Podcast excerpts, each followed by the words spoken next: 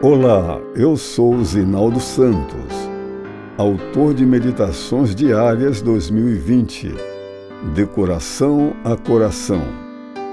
4 de abril, sábado. Limites. Tudo posso naquele que me fortalece.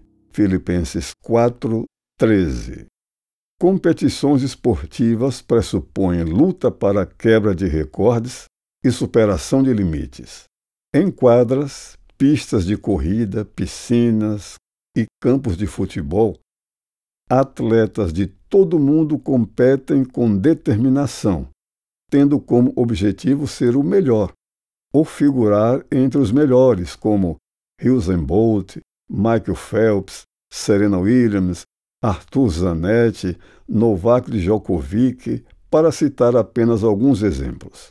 Entretanto, sempre há limites nos quais esbarram muitas pretensões, não apenas no esporte, mas em outras áreas da vida. Independentemente de condicionamento físico, preparo intelectual, visão econômica e de conquista, todos temos limites. Por ignorarem essa realidade, muitos têm sofrido grandes perdas.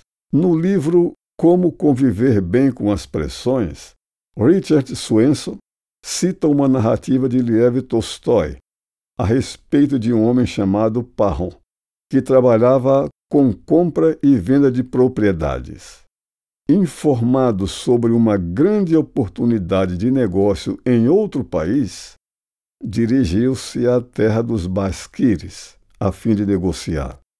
Tendo chegado ao destino, o camponês proprietário lhe disse que venderia toda a área que o comprador conseguisse circundar em um dia, pelo valor de mil rublos, moeda russa.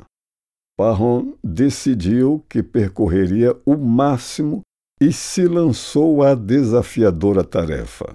No trajeto, enfrentando intempéries, chegou a temer a morte, mas recusava a ideia de desistir. O que as pessoas pensariam dele?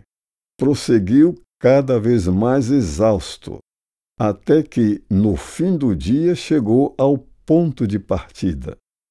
Só teve tempo de ouvir o elogio do proprietário pelo esforço empreendido e morreu. Mesmo no campo espiritual, do ponto de vista puramente humano, enfrentamos nossos limites. Moisés reconheceu sua dificuldade para falar, Deus proveu a solução. Quando os israelitas deixaram o Egito, o limite foi o Mar Vermelho. Deus o abriu. O limite da esterilidade de Ana foi superado pelo filho que o Senhor lhe deu. Nenhum herói da Bíblia superou limites pela própria capacidade. Os atuais gurus da autoajuda assim como os estoicos da Grécia, pregam a existência de uma força interior no ser humano que o leva a resistir e vencer todas as pressões externas. Contudo, Paulo estava convicto de que nós, por nossas forças, nada podemos fazer. Mas em Cristo, sim.